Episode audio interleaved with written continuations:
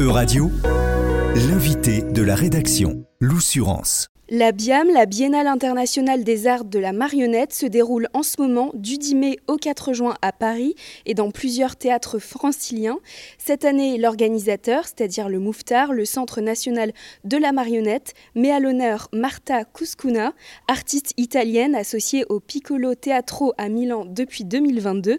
Je suis justement en présence de Marta Cuscuna et de son interprète. Euh, thank you so much. Merci à tous les deux euh, d'être ici pour répondre à mes questions.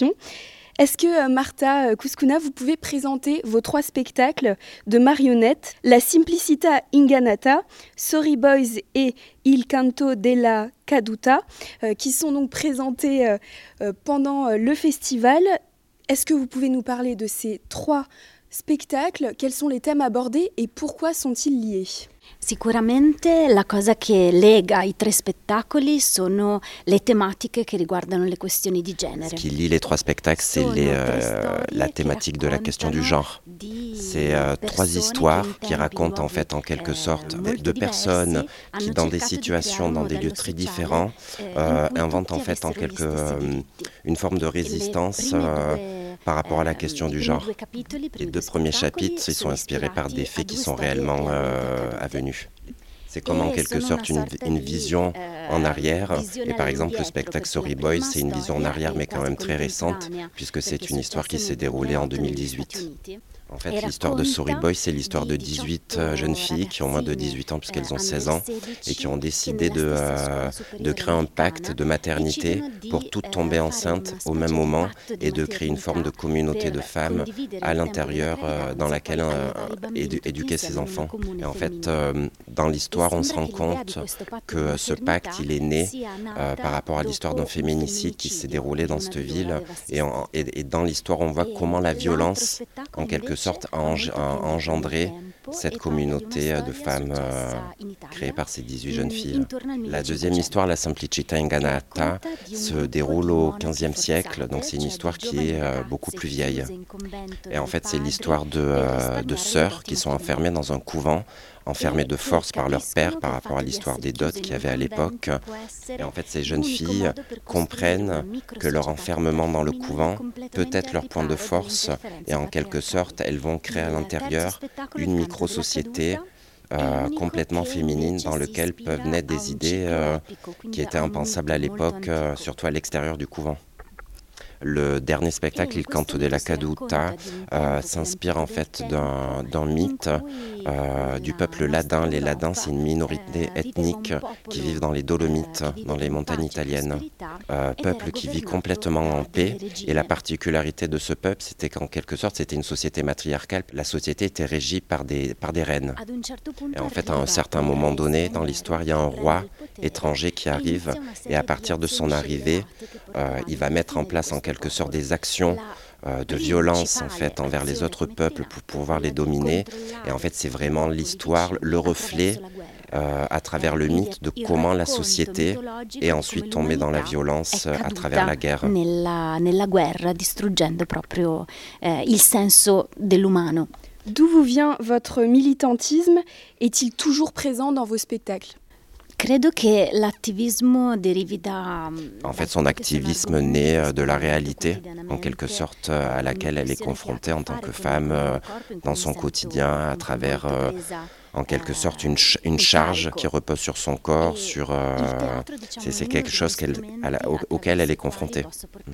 Et en fait, pour elle, le théâtre, c'est une manière, c'est un outil euh, pour faire, euh, pour parler de ce sujet imminemment politique. Donc oui, le, le, sujet est toujours présent dans les spectacles de Martha, mais en fait, en quelque sorte, il y a une sorte aussi d'évolution parce qu'il y a une évolution de la pensée féministe, de la pensée transféministe, et donc en fait, cette évolution-là, on la retrouve aussi dans les spectacles de Martha et à travers sa propre pensée. Eh, et euh, pourquoi avoir choisi le spectacle de marionnette, cet art, et pas un autre euh, art, par exemple? Allora, credo che parlando di argomenti le, le, corps est fondamental dans, le, dans ce sujet-là. Et en fait, en utilisant les marionnettes, ça permet d'aborder ce sujet aussi d'une manière symbolique. Et en fait, ça permet des fois d'aller plus loin dans les propos avec les marionnettes, plus qu'avec la présence d'un corps réel. Molto efficace e a volte anche molto più simbolico. Et justement, est-ce que vous pouvez nous décrire ces marionnettes que vous avez? Alors, est-ce qu'elles sont différentes d'un spectacle à l'autre?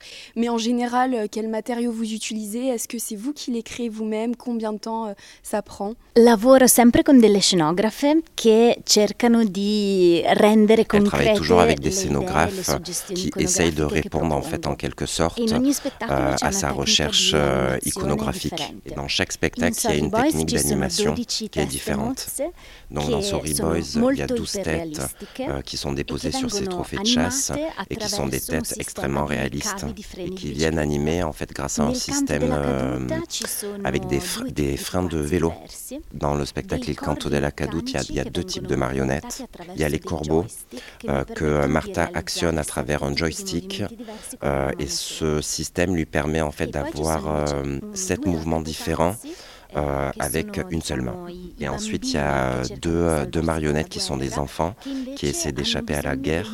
Et euh, ce sont des marionnettes qui prennent vie grâce au corps de Martha, puisqu'elle est quasiment obligée de rentrer à l'intérieur des marionnettes pour qu'elles prennent vie. dans le spectacle La Simplicita Ingannata, on va dire que c'est l'utilisation la plus simple des marionnettes avec la main. Donc en général, le temps de création, euh, c'est entre deux ans et demi et trois ans. Et ils travaillent en fait sur des prototypes qu'ils essayent à chaque fois d'améliorer. Euh, donc c'est quand même un assez, un assez long processus. Et producendo prototipi che di volta in volta eh, migliorano i meccanismi che usiamo in scena. Vous êtes associé, je l'ai dit tout à l'heure, donc au Piccolo Teatro de Milan. Y a-t-il une différence entre le monde de la marionnette en France et en Italie? Alors peut-être une différence en termes de reconnaissance ou euh, euh, de, public? Enfin, Est-ce qu'il y a des différences? Credo di sì, non conosco molto bene la, la scena francese, ma... Elle connaît mm, pas parfaitement le système français, mais de ce qu'elle découvre et de ce qu'elle voit, elle voit déjà qu'il y a une grande différence euh, au niveau de la formation. Parce que par exemple, dans les académies de théâtre italiennes, il n'y a aucun, aucun parcours qui propose euh, la marionnette. Et donc en fait, en quelque sorte, en Italie, il faut rencontrer les bonnes personnes, ce qu'on appelle les maîtres, qui vont ensuite pouvoir transmettre eh, euh, ces compétences-là. Pourquoi il y a cette différence? Est-ce que vous pensez que c'est une différence de reconnaissance, par exemple? Una En Italie, euh, l'histoire de la marionnette quand même est très ancienne, donc il y a toute une histoire derrière que, que le monde de la marionnette se, se traîne. Et, euh, et, en fait, en Italie, c'était vraiment une compétence qui se transmettait dans les familles, euh, qui avaient chacune leur propre style, en quelque sorte. Donc c'est c'était des compétences qu'on apprenait dans un certain cadre. Il n'y avait pas, il a pas de formation, comme par exemple on peut retrouver à Charleville-Mézières. Euh, en Italie, on est resté beaucoup dans la, dans la tradition, comme si en quelque sorte la marionnette devenait un objet de musée. Et en fait, euh, ça n'a pas donné la possibilité à la recherche vers le contemporain euh, pour la marionnette.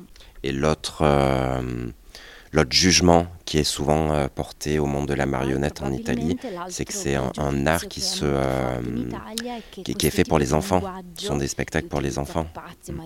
Et en fait, elle dit qu'elle a eu beaucoup de chance parce, parce qu'à partir de sa première pièce, elle a réussi à rentrer en quelque sorte dans un système qui lui a permis... Euh, d'aller aussi vers des théâtres qui programmaient plus de choses contemporaines, qui, qui, partaient vers du contemporain, probablement parce que le langage qui est développé dans ces spectacles touche à la fois le monde de la marionnette, mais touche à la fois euh, le théâtre visuel, la dramaturgie contemporaine. Et en fait, cette hybridation lui a permis euh, d'aller euh, explorer certaines programmations en Italie. sono ibridati con altri tipi di linguaggi che hanno più a che vedere col teatro di prosa, di drammaturgia contemporanea. Merci beaucoup euh, Martha Kouskouna et Jean-François Mathieu, l'interprète de cette interview. Merci beaucoup. Euh, thank you so much for taking the time. À la prochaine. À la prochaine. Euradio vous a présenté l'invité de la rédaction. Retrouvez les podcasts de la rédaction dès maintenant sur euradio.fr.